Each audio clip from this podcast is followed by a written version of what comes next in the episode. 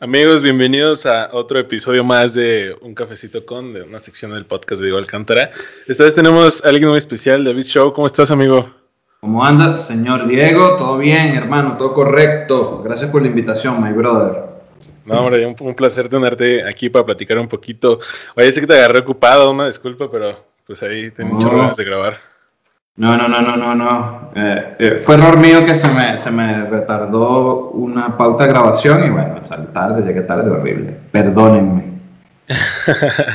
Venga, oye, pues para todos los que, que no te conocen, cuéntanos un poquito profesionalmente a qué te dedicas.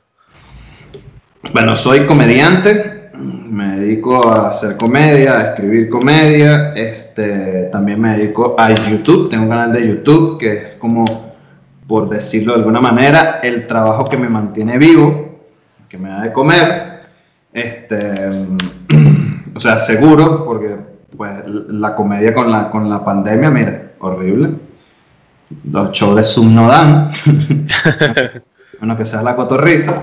Y este. mm, ¿Y qué más? Y bueno, clown, también soy improvisador, pero efectivamente a lo que me dedico es a YouTube y a la comedia.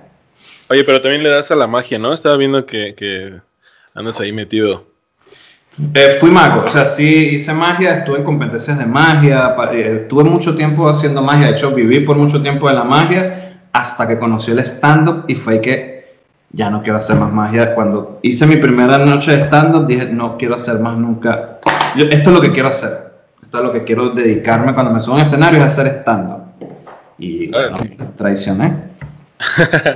Dejaste un poco muy, muy de, tajo, ¿no? Esa profesión. Sí, eh, sí la seguí haciendo, o sea, sí seguí haciendo lo que ya sabía, pero sí me alejé un pelo del mundo de, de estudiar, de leer libros de magia, por empezar a estudiar y leer cosas que tenían que ver con el stand-up, eh, aprender más del stand-up. En mi show, todavía no lo he hecho aquí en, en México, pero en mi show cuando hago, me toca hacer más de una hora o una hora, cierro con un juego de magia, que es un juego de magia que me permite hacer mucho stand-up. Entonces, ahí estoy. Y al final me gusta también la magia, me gusta verla muchísimo porque la magia es muy parecida al stand-up, es lo mismo, es ocultar una vaina para sorprender con otra. Esa está buena, está buena. De hecho, una vez estuve viendo a un mago por internet y decía que no eran, no se llaman trucos de magia, sino son juegos de magia. Son juegos, porque en realidad es un juego. Es, es como cuando un niño está jugando y dicen, ahora sí vamos a jugar en serio. Estás jugando en serio. Ok. Y- Lo que pasa es que si le dices truco, ya generas de una vez en la mente de las personas una barrera. Truco, me va a engañar. Y si tú le dices un juego, es vamos a jugar. Ya. Y jugar Oye. es más divertido que que te hagan un truco. Sí, sí, sí, sí, 100%. Oye, ¿cómo te diste cuenta que, que, el stand-up también estaba cool y, y le empezaste a dar? ¿Cómo fue ese? Oye, ya tenía rato, tenía como tres añitos, dándole a la magia y me di cuenta que generaba risas espontáneas que no sabía cómo funcionaban en los juegos de magia. Y entonces buscando, o sea, como que había un fuerte ahí, como que había una habilidad, no sé si una habilidad, pero por lo menos había algo ahí y dije, coño, vamos a ver qué pasa con el stand o sea, porque a, a lo mejor ahí entiendo por qué estos juegos están dando, haciendo, dando risa y hice el taller de magia, hice la muestra y en la muestra fue, o sea, estando en el escenario fue droga, fue que me, fue Maradona llegando al Nápoles y que le dijeron, mira, prueba esto. Y yo, ¿qué? Es lo que yo quiero. No quiero más nada. Buena, buena, buena definición, ¿eh? Me latió, me latió. Sí, sí, sí, sí, es Maradona llegando al Nápoles conociendo a la mafia. Yo, yo- yo- yo no quiero ser bueno. Oye, después de esta pequeña introducción para todos los que nos están escuchando, ya entrando como más a, a tema, pues me gustaría preguntarte, ¿quién es David Show? ¿Cómo te describirías? Un inmigrante. Cuyi, no sé, ¿cómo me describiría? Como una persona genial para pasarla bien. O sea, yo creo, y no, no creo, estoy seguro que la gente que anda conmigo la pasa bien. En el ámbito que sea, si estemos en un show o vayamos a comernos unos tacos, bueno, cuando vamos a coger no, porque se la pasan, se decepcionan, pero en el resto de los ámbitos, sí. bueno, también se divierten, es que hay que divertido. Qué divertidito. Chiquitito, chiquitito. Qué divertido, y ya. Creo que así sería como, sí, una persona divertida y pana. Soy súper pana, creo que soy pana con la gente, creo. Un buen pana. Oye, y este, este primer punto que dijiste estuvo bueno, el, de, el del inmigrante, y, y me gustaría, o sea, tengo Venezuela, ¿verdad? 100% Venezuela. Sí, sí, sí. Oye, y, y hay algo que, que me da mucha curiosidad y, me gusta como conocer esta historia de, de todas las personas. ¿Y cómo, cómo ha cambiado tu vida el dejar tu país para buscar eh, lo que deseas, vaya? ¿Cómo ha sido ese proceso? Coño, lo que pasa es que yo la tuve, yo creo que la tuve un poco fácil, porque ya cuando yo estaba en Venezuela ya yo hacía stand-up y hacía magia y vivía de las dos cosas y a mí me contrataban muchísimo para hacer este, corporativos, para hacer todas las cosas para las que contratan a los comediantes. Y YouTube me estaba dejando bastante rédito con las publicidades, con contratos, con cosas, viajes. Y entonces cuando yo empiezo, yo, o sea, mi idea no era nunca quedarme en otro país. Mi idea siempre era viajar un mes a otro país y me devolvía. Viajaba un mes a otro país y me devolvía porque se me hacía rentable. Y no solo viajar, sino hacer stand que era como lo que siempre quise. Entonces eso lo hice en Colombia, lo hice en, en Ecuador, lo hice en Perú y también lo hice en México la primera vez que vine. Pero me enamoré de verdad perdidamente de México porque me pareció brutal la gente de México como es. La, la movida de la comedia es una locura literal aquí. En México está súper avanzado a niveles estratosféricos en comparación con otros países. Y me parecía brutal ir a un Open y encontrarte a los comediantes gigantes, igual probando como tú o como otra persona. Eso me pareció brutal porque en otros países los comediantes grandes, por ejemplo en mi país, es muy poco probable que puedas ver a un gran comediante en un Open con los novatos. Y si va, a lo mejor sí va, pero entonces es porque a lo mejor es amigo del dueño y el dueño le pidió que le hiciera el favor y entonces, bueno, él va porque, bueno, es amigo del dueño y ahí fue donde inició y es el aniversario del local. Pero el resto es medio complicado o a menos que tengan un open de puros de esos monstruos grandes y bueno, ahí nada más se presentan ellos y... Pero a mí me pareció brutal eso de ir a un open y encontrarte a cualquier comediante de Comedy Central, de Netflix y lo accesible que es, que además están ahí con todos los demás, no es como que, que los tienen escondidos en una mesa VIP. Nada, eso me pareció brutal. Y ya cuando me vine, entonces ya yo vivía de YouTube. Obviamente lo que pasa aquí es que llego aquí viviendo ya no de la comedia, porque aquí pues no como que puedo cobrar por un show de comedia, porque está empezando, pero ya vivía de YouTube y- y de verdad México es un país súper económico en comparación con el resto de Latinoamérica. Ok, o sea, sí, sí hay una gran diferencia en, en vivir en México con otros países, a los que sí. Sí. Es que yo, ustedes porque son mexicanos, uno cuando está en su país uno no lo ve, pero uno no ve las vainas buenas que tiene, pero México tiene, tendrá sus puntos negativos que este, no, seguramente los hay, pero México está súper avanzado y es un país que te, le brinda oportunidades a cualquiera. México es uno de los pocos países donde tú migras, trabajas en un Oxxo, en un Oxxo y ya con lo que ganas en el Oxxo puedes pagarte tu renta y te alcanza para guardar algo de dinero ahí. Que en el resto de los países, te lo digo yo como venezolano que tengo muchos amigos que están migrados por el mundo, tienen que tener dos, tres trabajos para poder hacer eso que te estoy diciendo. Y te estoy hablando obviamente de una persona sola, no estoy hablando de si tienes hijos, pues si tienes hijos y migraste con hijos, pues, es un huevo más feo todavía. Muy, muy delicado esa, esa Sí, situación. sí, sí, sí. Oye, ¿y qué tantos aprendizajes te ha dejado el estar viviendo en esta etapa de un mes en un país, regresar un mes en otro? ¿Sí? ¿Qué tantos aprendizajes crees que te han dejado el, el aventarte a hacer eso? Coño, que, que el mundo es gigante y uno es un huevón. No, sí, el mundo ahí, uno es demasiado, uno se acostumbra demasiado al sitio donde está, del sitio donde es, y no tiene idea de todas las vainas brutales que existen y que no es caro conocerlo. la gente tiene la idea de que es muy caro hacer un viaje para otro país y mm, creo que proponérselo y ajustar, ajustar lo que tengas que ajustar. Te ahorras las caguamas que te tomas los fines de semana y te lo juro que en diciembre estás viajando para Berlín si te da la gana. ese, fue un buen ejemplo, buen ejemplo. Y que te lo, te te lo está diciendo un venezolano que, que el sueldo en Venezuela es súper complicado de conseguir. Y sí se puede, sí se puede, sí es algo que puedes hacer. Y más si, si manejas, si tienes un trabajo fijo, puedes ahorrar y hacer lo que te dé la gana.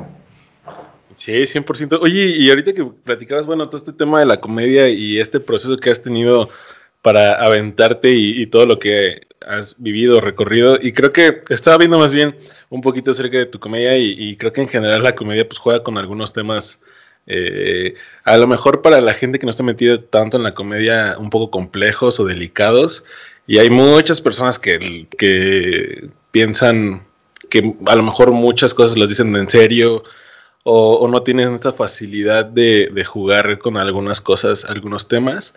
¿Qué tan complicado te ha sido eso para ti? O sea, esos temas de...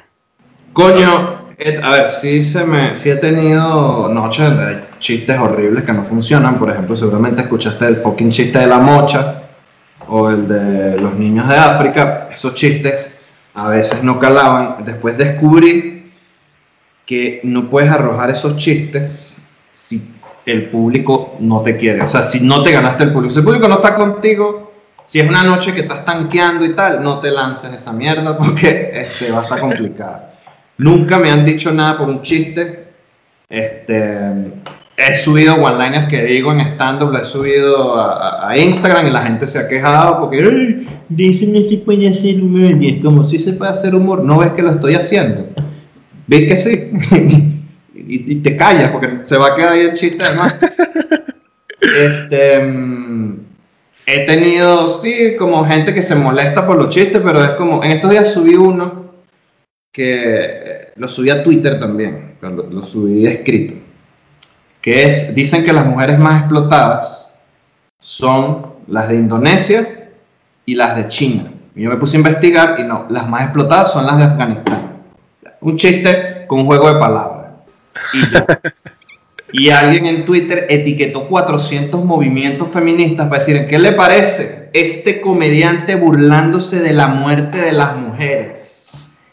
Y yo no le respondí porque obviamente no, nadie dijo nada, pero sí fue como, ¿en qué momento del chiste yo estoy diciendo se murió? Ja, ja, ja, ja, ja. Eso sería burlarme de la muerte. Que yo hable de un tema que conlleva muerte no significa que me esté burlando de la muerte. Y ya, yo no, además que creo que la gente que me ve en los shows, o sea, yo me voy ganando la confianza y, y ya sí empiezo a llevarlos como al límite, empiezo a decir cosas que, que, ah, y el chiste de la mocha, que creo que está en YouTube, que fue donde lo vistes, este, ahí está medio corto, pero hay veces donde se presta para tanto que termina diciendo unas barrabasadas, pero eh, el, el, público me está dando el permiso y no es que no es que es una clase, no es que mi show se llama clase de cómo vivir en sociedad, no me un show de stand-up y yo no estoy educando a nadie de qué tiene que hacer si tiene una mocha, no, es un chiste. y la gente se culo.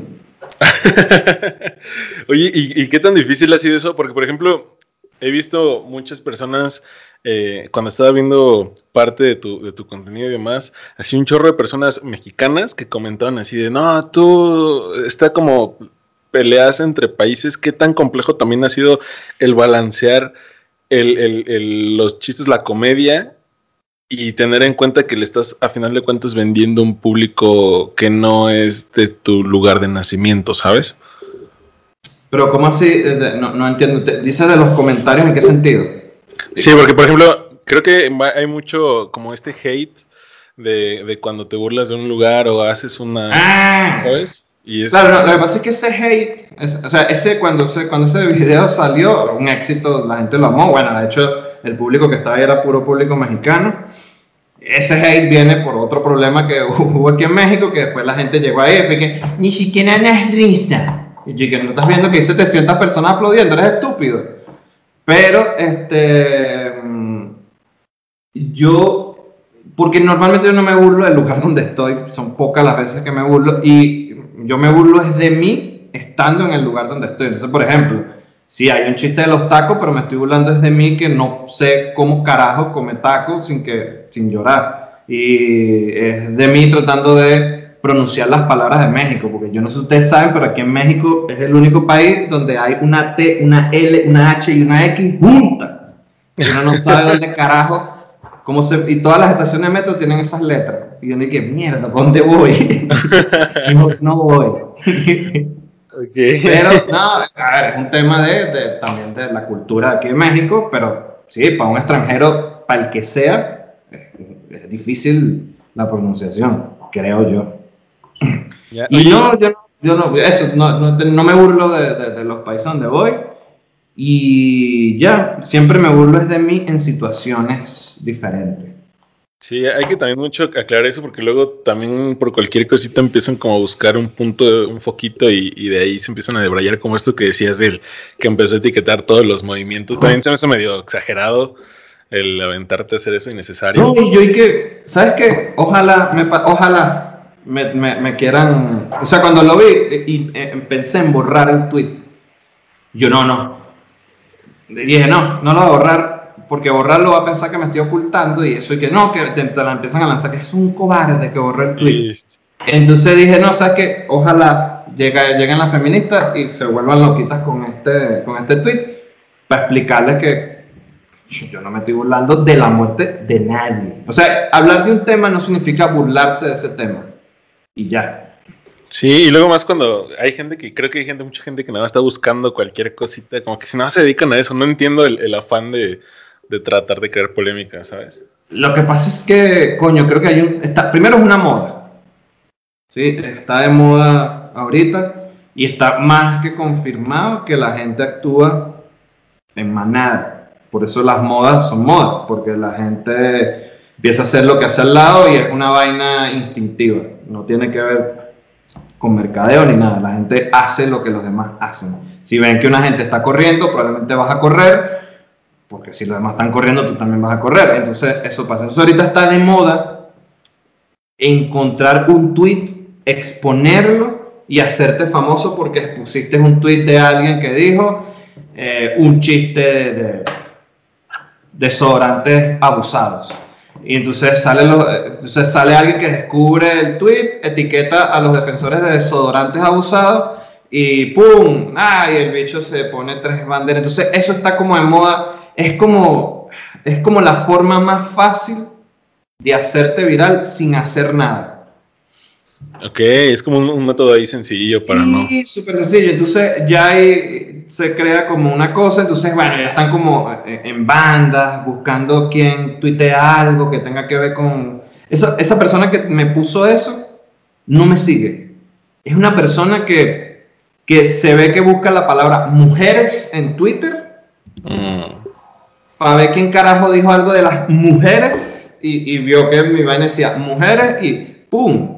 Y ahí se lanzó. Y creo que es una moda que va a pasar, porque como todas las modas pasan, y si no pasa, en algún momento se va a convertir en algo ilegal y la gente que hace ese tipo de scratches y cosas va a tener que pagar por iniciar ese tipo de cosas, porque va a pasar, en algún momento se lo van a hacer, ya ya se lo han hecho personas que se han demostrado que son inocentes de lo que se le ha acusado, de todas las vainas. Este, y esa persona se queda con el daño, el daño mediático que se le hizo, porque además después al final nadie pide disculpas, además todos se esconden y ya. Y eso al final va a cambiar. Eso es como cuando antes decían, Diego es hereje, lo vi, es brujo, lo vi, lo vi haciendo brujería en su cuarto y te sacan y te linchaban. Y como, ¿y quién dijo? No, él, ¿Y dónde están las paranoias? Las que me... Y, así matan un montón de gente. Así. Y eso se tuvo que acabar porque mucha gente mentía. Y eso se va a acabar. Sí, claro, mucha gente que, como dices, tal cual no se dedica como a, tratar ese foquito de, de, boom para colgarse de alguien, que no está nada cool. La neta es que, aparte de que te haces viral fácil, como dices, creo que también afectar la imagen de, de otra persona, nada más por el hecho de serte famoso, creo que no es justo. Más allá de que sea correcto, creo que no es justo. Entonces, ya cambiando como un poquito de, ese, de, esa línea de, los haters, aunque va, creo que va un poquito de la mano, a mí me gusta llamarles cachetadas, y estas cachetadas de la vida que luego como que te ¿sabes? Como que te tumban y, a veces te hacen ponerte como en una balanza de si es esto lo que quiero, si es este mi camino, si es mi pasión y tal. Y me gustaría saber si, si cuál ha sido tu cachetada más dura a final de cuentas que, te ha puesto como a temblar, ¿sabes? Eh, con respecto al humor, con respecto al humor ha sido eh, coño, tuve una presentación horrible donde me contrataron a hacer stand-up en, una empresa. El show era a las 2 de la mañana. Me pagaron adelantado, yo, brutal. Una empresa gigante. Y llego yo a la puta empresa y está todo el mundo bailando y borracho. Y dice que no, ahora sí, el show de stand-up. Y yo que no, que me iban a matar. o sea, dije dos palabras y fue como bájenlo y tal. Y horrible y fue como, marico, esto no, esto no, esto no es. y de cachetadas, obviamente lo que pasó aquí en México fue horrible, el tema que pasó aquí con el COVID, que fue haber hecho ese video. Eh, y es que yo, a ver, no me dio tiempo de pensar, sí que no, esto no es lo mío, es que no, tuve chance de pensar eso, que es como que actúa porque te van a matar. Entonces, eh, mi actuación fue de supervivencia y, de, y, ya. Y sí fue una cachetada en el aspecto de coño, ver un montón de gente que pensaba que eran panas tuyos diciéndote vainas que era como, what the fuck, porque este O sea, yo entiendo, yo sé que la cagué, yo sé lo que acaba de pasar, pero, marico, se supone que eres mi pana, ¿para qué mierda me estás diciendo esto? Y si fue como, marico, no quiero hablarle más nunca a nadie que tenga que ver con la comedia, que no sea este, este y este, que son mis panas, del resto todos son unos mamagüevos hipócritas y lance ese culo. Y sí, eso sí fue, marico, creo que fue como el aprendizaje de vida más grande que he tenido, sí, porque sí, aprendes un montón a la fuerza y ya. Y, y sobre todo aprendes un montón de leyes que no son de tu país. ¿Y cómo ha sido vivir con eso, esa situación hasta el día de hoy?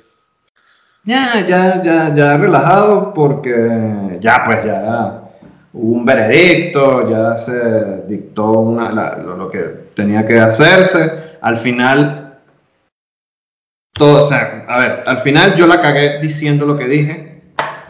Es lo único que hice mal, decir lo que dije. Yo no puse en peligro la vida de nadie, ni nadie se lo ha afectado lloren, patalen, digan lo que digan, nadie se afectó, ni, hubo, y eso no lo digo yo, eso lo dice una investigación de siete meses, que un comediante, que cuando yo le digo, brother, no pasó esto, me dice, no, es que yo conozco cómo son mis autoridades, aquí es fácil corromper, y me provocó reventarle su puta cara, porque le brother, si yo pudiese corromper un fiscal, tú no me estarías diciendo esto, pero jamás, no me lo diría, no me lo estarías diciendo. Claro. Eh, mexicano, por cierto. De Comedy Central, por cierto. Malo, por cierto. Este. este. Mm, ¿Y para dónde iba esto? Ah, que cómo ha sido. Y obviamente, ya cuando salió. o sea, pasa todo esto. Eh, ya todavía estaba semáforo rojo y en el semáforo rojo yo vi a todos los que hicieron golpe de pecho que me dijeron que tú no tienes que salir, que esto, que aquello, todos cuando se les acabó el dinero, tuvieron que hacer show, tuvieron que abrir sus locales, tuvieron que pasar ese evento y se les acabó la moral y buenas costumbres. Todos los que dijeron vaina, muchos se contagiaron, algunos se murieron y si se contagiaron y se murieron es porque no se cuidaron como debían. Y lo que me decían a mí, su moral horrible.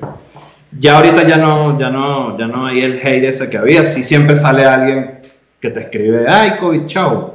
Pero ya normal, en las calles, que ahora ando en las calles normal, me han pedido fotos normal, nadie hasta ahora se me ha acercado a decirme nada, excepto cuando, como al mes de ese suceso, que fui al mercado un día y un tipo persiguió a mi chica, pero eso fue en Narvarte, era un vecino que el bicho nos tenía súper retratados y el bicho empezó a perseguir a mi chica, pero del resto de ahí no, no ha pasado nada y ya, este, normal. Bien, eh, De hecho, me, di cuenta, yo sigo un youtuber de aquí que se llama Yayo, Yayo Gutiérrez. sí. Ok, sí, sí, sí. Ese bicho la cagó en el Rose de Whatever Tomorrow. Ok. Le metió la pata con los chistes, fue horrible la participación de él, estaba borracho, no hay nada feo. Eso fue hace como siete años. Y hoy por hoy ves a sus videos o lo que sube y alguien le puso, qué bola, la cagaste en el Rose de Whatever Tomorrow. Y dije, ok, esto es una vaina con la que hay que vivir y ya. Sí, sí, sí, que tiene que, que seguir, que va a seguir, ¿no? Que como que va a Eh. Tormentar. Y ahorita a veces me obstino y les contesto algunos ahí que si tú no fuiste el que, el que hizo ataque bioterrorista, y yo que no mames. y le responde que sí, eso cree la gente que ve TV Azteca. La gente que piensa no, dice esas estupideces. y no le responden más.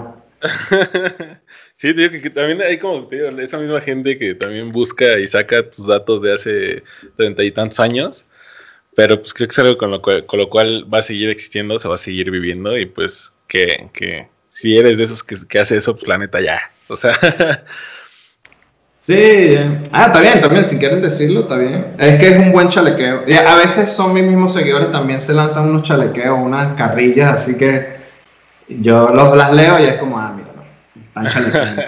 Pero ya, ya sí ha bajado muchísimo, de hecho, ya lo saco por los likes y dislikes. Ahorita normalmente un video llega a mil likes y la cantidad de dislikes son 30, 24, entonces ya en proporción es gigante, cosa que cuando empezó el problema, que subo mi primer video, después de todo ese lío, nada, era absurdo, que era que si mil likes, cuatro mil dislikes.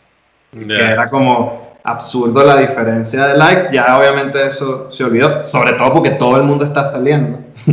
Sí. Ya, ¿Qué carajo me vas a decir? Y ya. Oye, y todas estas malas experiencias, porque al final de cuentas, pues es una experiencia, bien o mal, eh, creo que va mucho, pues hablar de las malas experiencias, porque creo que también es justo hablar de las buenas experiencias, y, para ti, ¿cuál crees que al llegar, tanto como, a lo mejor como llegar a México y, al dedicarte a tu arte, ¿cuál crees que han sido tus mejores experiencias? Así, las mejores cosas que, que tienes muy marcadas. Coño, llegar a un Open, que el host fuera Richo Farrell, que me presentara como colombiano, hacer un chiste de eso al principio, que el bicho saliera y, ah, y después que el bicho se quedara hablando conmigo detrás de camerino y tal, y que aceptara grabar en mi canal de YouTube y ver que el bicho es súper pana, pero súper pana, pana, pana, pana, pana. Y eso, eh, eh, o sea, eso fue como que brutal poder hacer stand-up en una tarima donde está un bicho de Netflix, está una persona que es una genio del stand-up y además que el bicho sea así tan accesible. Que más era como, no, anota mi WhatsApp, que normalmente para que te den el WhatsApp es un peo. Es como, no, dale, escríbeme, dale, si va. Y fue, de hecho fue uno de los que me escribió durante el lío y, verga, brutal. Y otra cosa brutal que me pasó es migración, cuando llegué, que el, güey de migración no me quería dejar pasar, me preguntó, ajá, pero ¿quién eres? Y me buscó en YouTube y vio que tenía un video con Luisito Comunica. Y yo, ah, pero conoces a Luisito Comunica, no, sí pasa. Y que no jodas, me has dicho. Y, y en vez de imprimir, el- en vez de traer pasaporte, traigo una foto con Luis. esa, esa no me lo imaginaba, ¿eh? No, no, no vale ser que ese calibre. Sí, sí, sí, así es la influencia de Luisito, San Luisito. San, Luisito. Oye, y creo que estas malas y buenas experiencias, eh, creo que pues van con esta zonita muy conocida llamada como la zona de confort que está medio está choteada, que ya todos dicen y, y todos estos coaches motivacionales y tal. Pero vamos a verlo como desde este punto no tan, no tan motivacional, tan de, de, oh, tú puedes, y sabes. Pero, ¿tú crees, para ti, cuál crees que es la peor cosa que te puede pasar al salir de tu zona de confort? que no puedas hacer lo que sabes hacer. Entonces, que lo que sabes hacer o lo que crees que eres bueno, no lo puedas, no, no puedas aprovecharlo como herramienta para algo. Que sea como, ah, hermano, ahora vas a hacer AK-47. Y que marico, yo nunca he hecho. Bueno, ahora vives de hacer AK-47. Y es como, marico, pero yo sé de mercadeo, yo sé de esto, yo sé de lo otro. Es como, creo que eso. Y lo más feo es que te asustes, que te cagues. Que yo sí me he cagado muchísimo, o sea, me ha asustado muchísimo en, viajes, en vainas, en, en proyectos. Y estar asustado no te hace pensar con claridad y pensar con claridad hace que pues no fluya todo como debería. Oye, ok, ok. No, no, sí, eso, eso, eso, eso, eso era. Eh, y, supongamos que sucede, ¿cómo lo afrontarías? ¿Cómo lo afrontas? Tengo que salir de mi zona de confort. A ver, yo ahorita no es que esté, o sea, ahorita estoy bien, pero no estoy en mi zona de confort como debería. A ver, si yo, eh, eh, estar en mi zona de confort sería poder hacer estando por lo menos tres veces a la semana, poder viajar dentro y fuera del país por lo menos una vez cada dos meses y dentro del país dos veces al mes.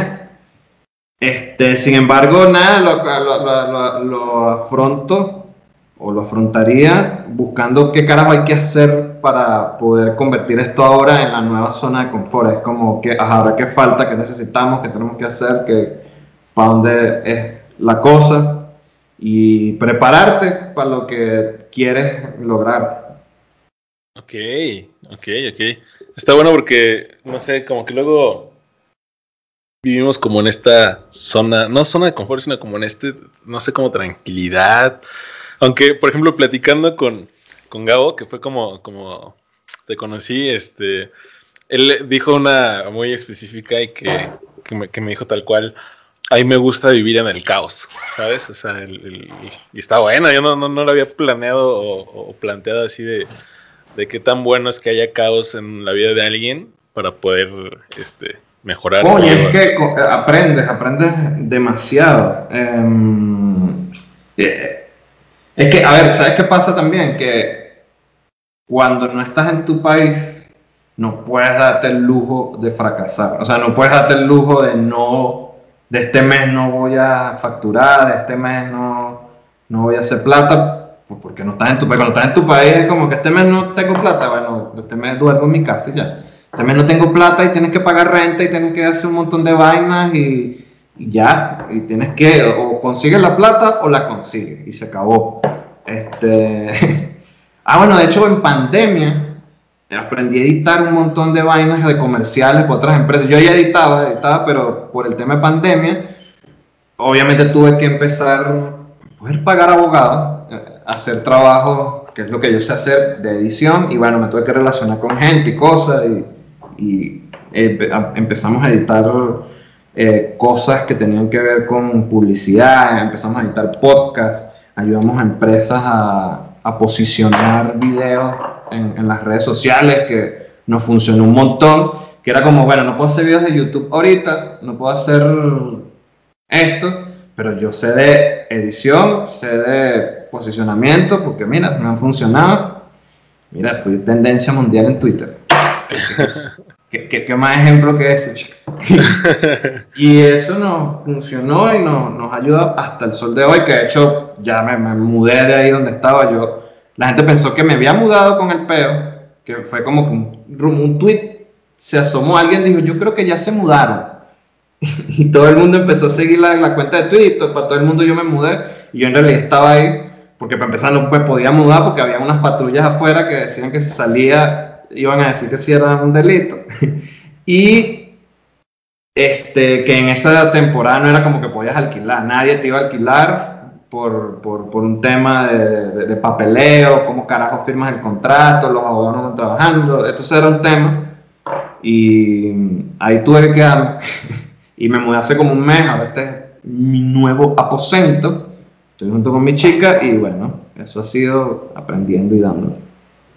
Oye, y, me encanta mucho esta parte de, estas historias románticas. Y, me gustaría, yo la neta soy muy fan del romanticismo, la neta ahí luego me pongo ahí. Ah, poquito, poquito. Oye, pero ¿te has enamorado? ¿Cómo, cómo ha estado? O sea, ¿cómo ha, sido eso? Ah, por supuesto, claro. Bueno, estoy enamorado de mi novia actualmente, que, que con la que tengo ocho años ya de, de, de noviazgo, son ocho. Yo no sé. Ya veremos. Sí, pero volteas como que. Ojalá que no esté aquí atrás, ¿no? sí, te me equivoco. Que son 12, David. Qué mierda. No, son 8, son 8. Este, sí, claro, por supuesto que uno se enamora, oye, varias veces. Yo soy súper enamoradizo, así de, en general. Yo soy de los que, de los que, que no, esta es una mujer, que vivamos con los panas para, donde la chica es mala y terminaba yo enamorado de una prostituta, Yo tratando de sacarla del mundo y que, pero yo te voy a ayudar. Tienes por qué seguir haciendo esto, la chama, que estoy haciendo 5 mil dólares diarios, ¿vale? No me pueda esto. y tengo tres muchachos. ¿Y, para ti qué es el amor? ¿Cómo lo escribirías? Mm, verga. Qué pregunta tan marica, de verdad. yo no vine para esto.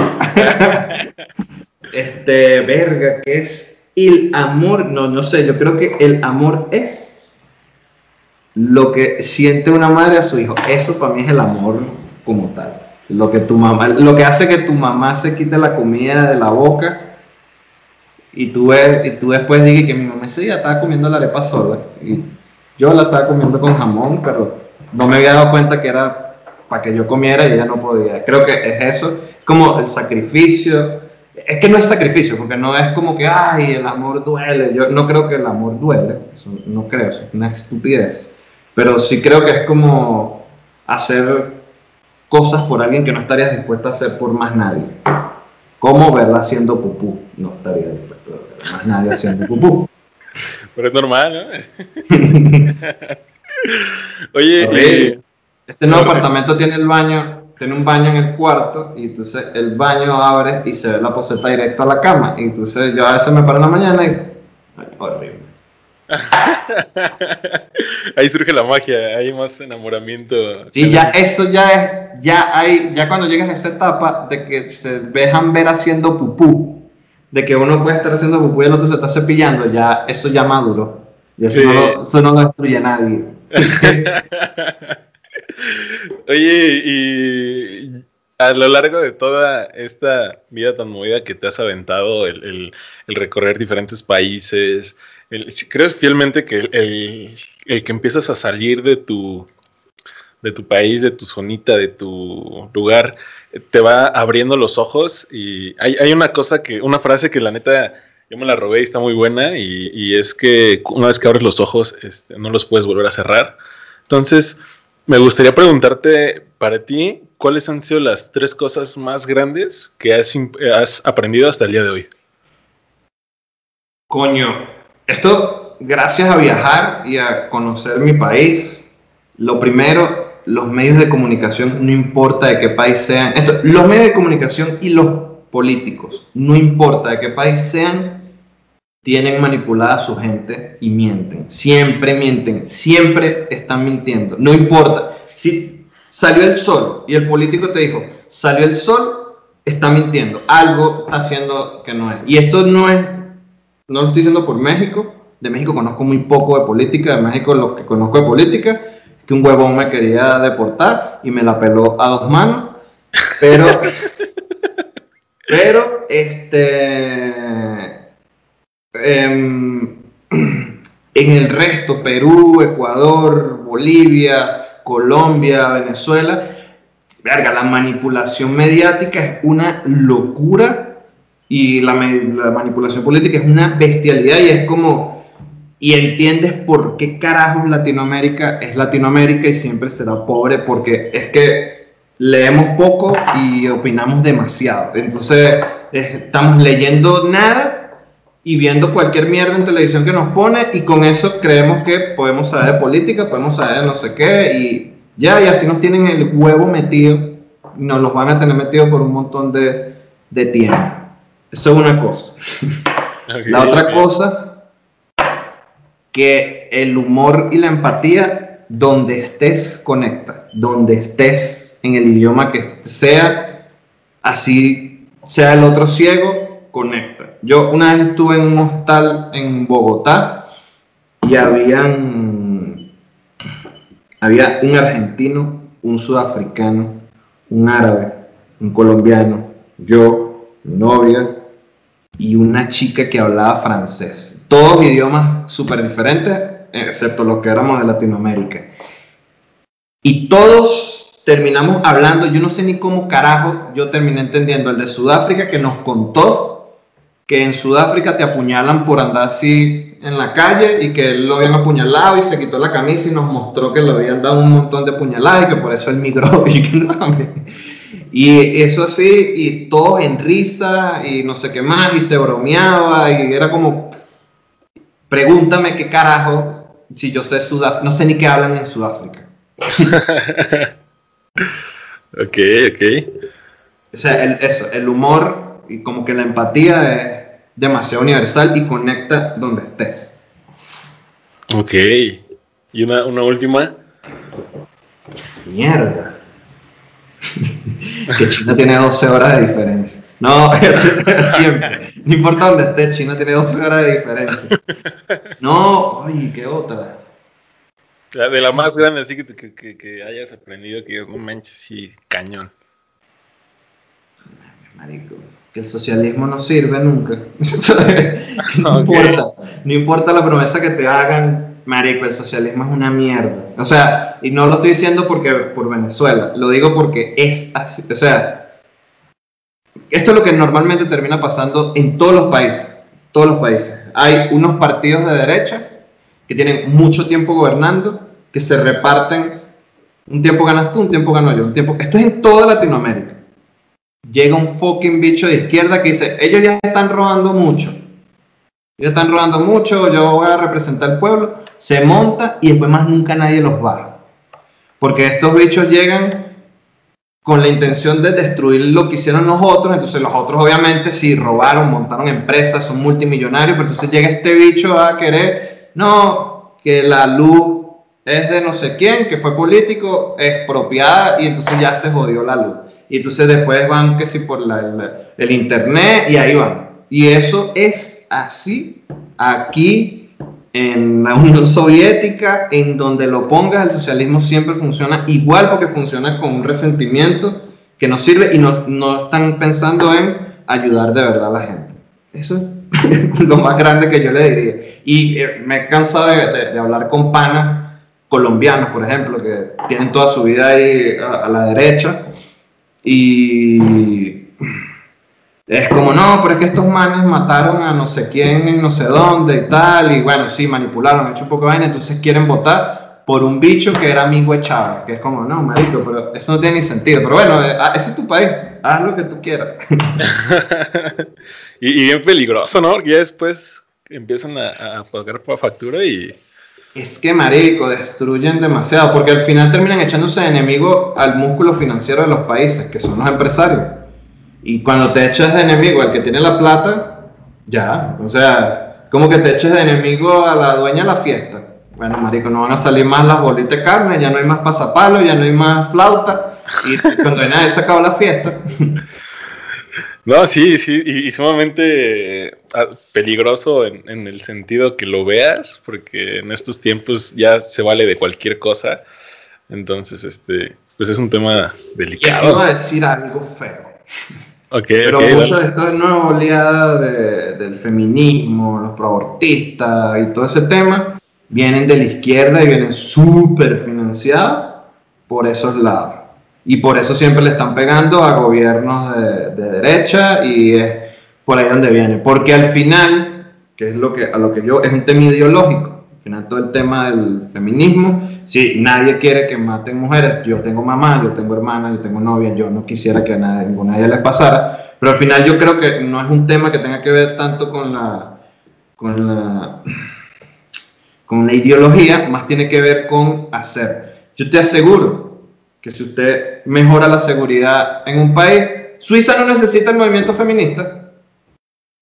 Para que no, ya listo, simplemente hay seguridad y se acabó. Y ya no necesitan Argentina tiene el movimiento feminista instaurado ya dentro de la política, con programas, con vainas, hay que decir todes y todes y todas esas cosas que hay que decir.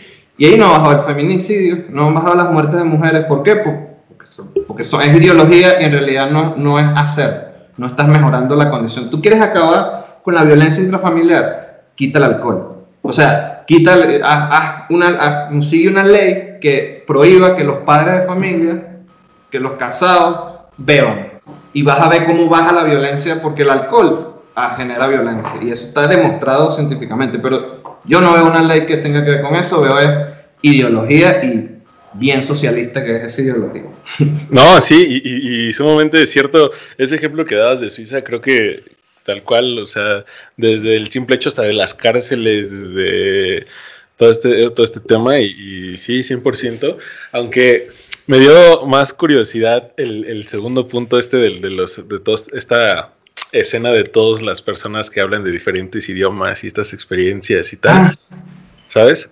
Sí, sí, sí. ¿Cómo, para ti, ¿cuál ha sido tu mejor experiencia al momento de salir de, cruzar la frontera, al momento de dejar de esto? ¿Cuál, hasta ahorita, cuál ha sido tu mejor experiencia? yo, creo que esa, creo que esa, creo que porque sí, sí fue brutal el compartir. Yo tenía un ron barato que le había llevado a un amigo y la Argentina vio mi ron y una, era hermosísima Argentina y fue como, no, te doy mi vino, un vino argentino, que los vinos argentinos son carísimos, y quiero probar tu ron, y el, el, el de Colombia este, nos empezó a dar, ¿cómo se? Antioqueño, que es un aguardiente brutal que tienen ellos.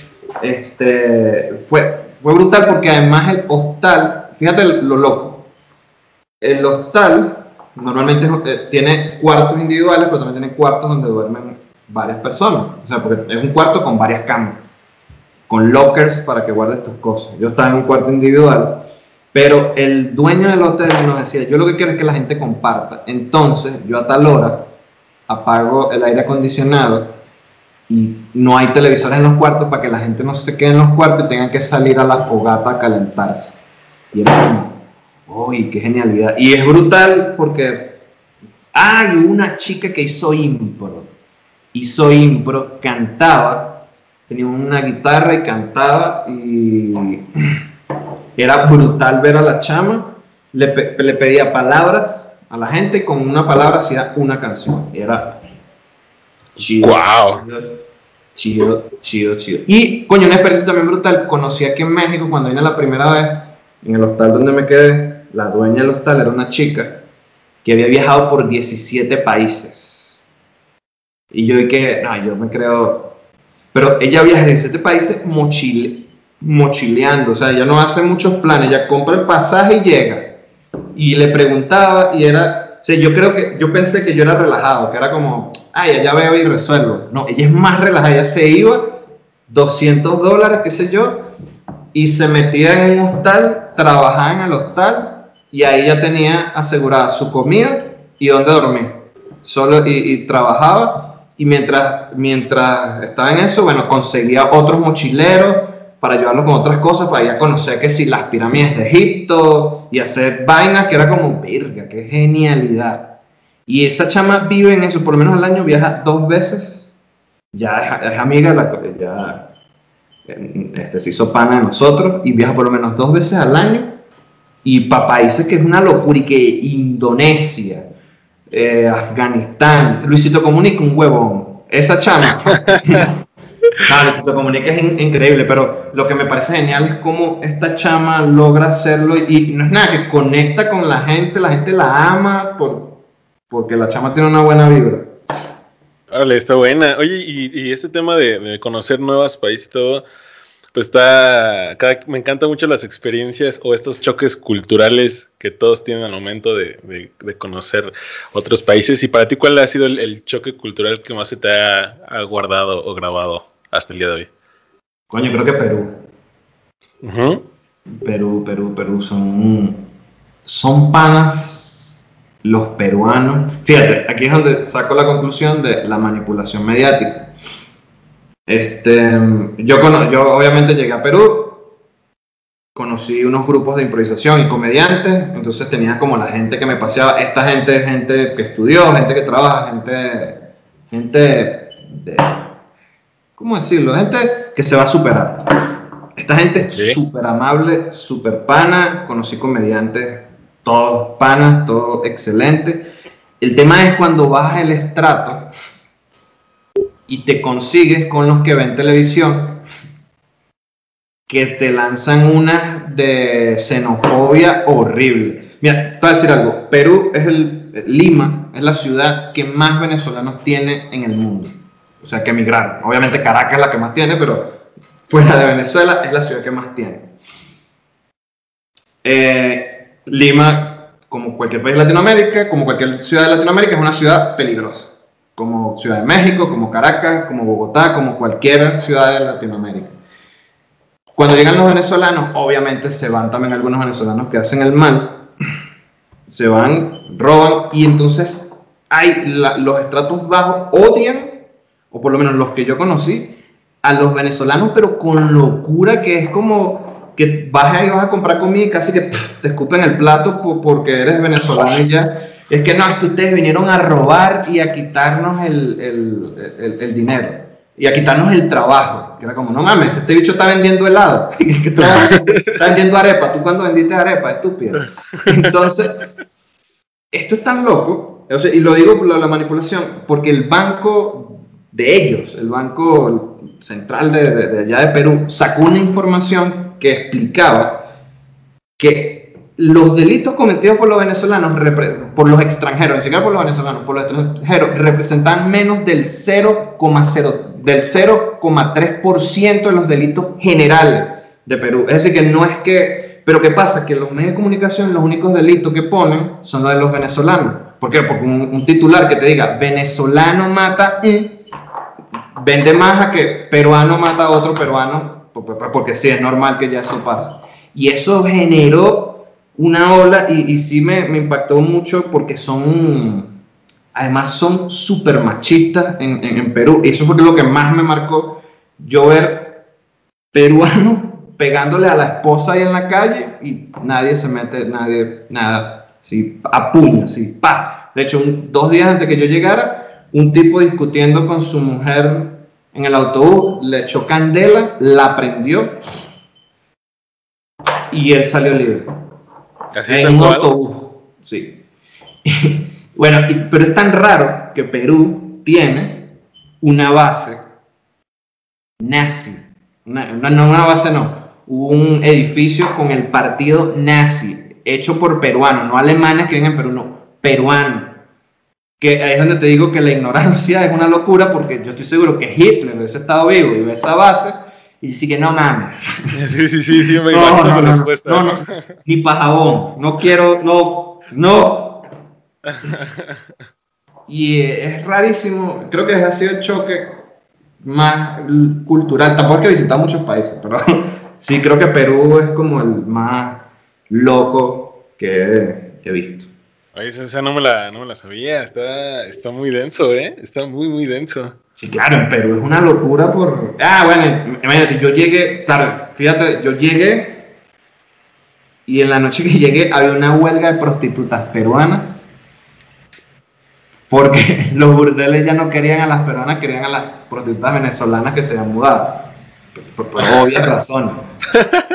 Porque les pagan menos, pero no tienen papel. Ay, porque son más bonitas, ya. Están operadas, es como. Y oh, sí hay este, muchas que fueron a hacer ese trabajo, que no se les critica, se les agradece más bien. y es una locura. Imagínate, hay una canción, brother, que tienes que buscarla, que habla de que las mujeres venezolanas le roban los maridos. La sacó y se hizo viral la puta canción que no, que las venezolanas son unas robamaridos y no sé qué más y tal, y yo que no me jodas. venden, pantaletas en el tianguis. Unas pantaletas en el tianguis de esas marginales horribles, amarillas, que dicen soy tu veneca.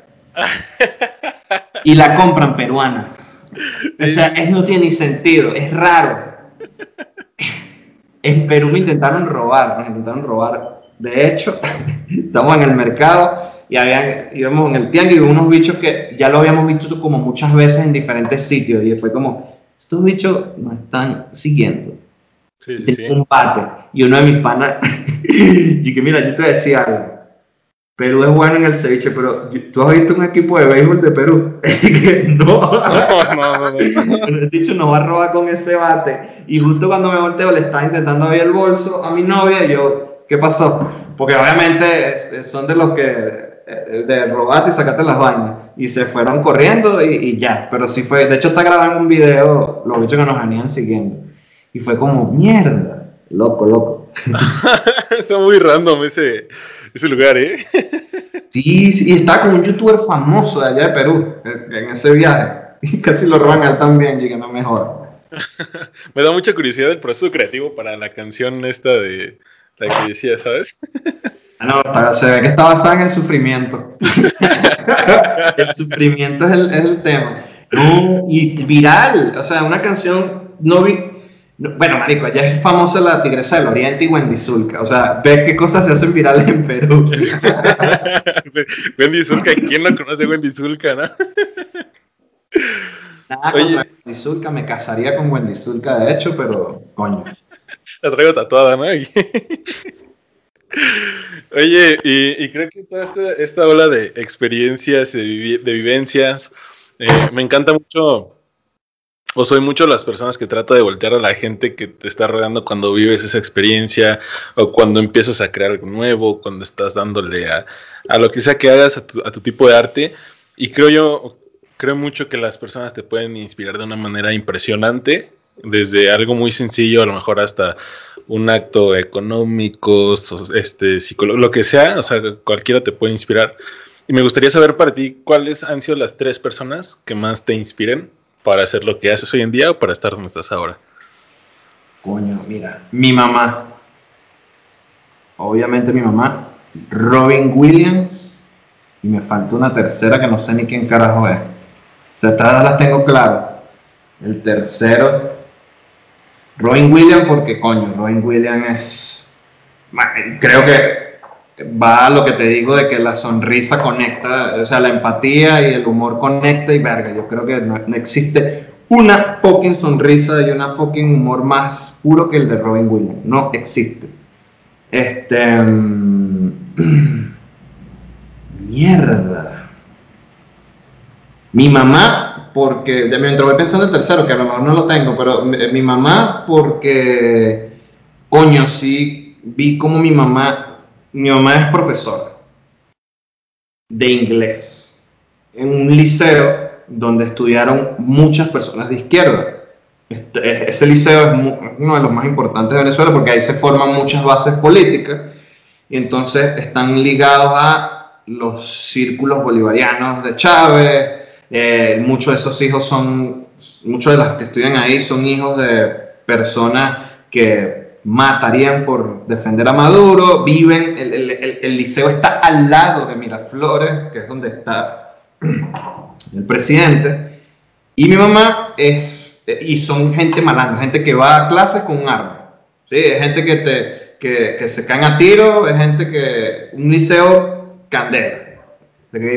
Cuando me dicen, no, que el CONALEP, ¿qué? ¿Que el CONALEP qué? ¿Qué es eso? un centro comercial. este, y mi mamá es súper estricta. Yo vi, yo vi en ese liceo como por raspar a un niño, un niño, imagínate raspar a un niño de, preparatoria, de, los primeros, en matemática, y que te vengan a buscar de matado, te intenten de lanzar del balcón de la vaina porque raspaste, porque reprobaste a una persona. Yo vi a mi mamá con la buena vibra ser estricta y cagarse en los malandros así, pero es como tal. Y mi mamá no es malandra, pero mi mamá sí, eh, eh, sí vivió en, en, barrios también, pero se sabe relacionar muy bien, tiene buena empatía, mi mamá ayuda cuando tiene que ayudar, pero cuando tú fallas, tú fallaste y te mamas dos caravanas de huevo tú.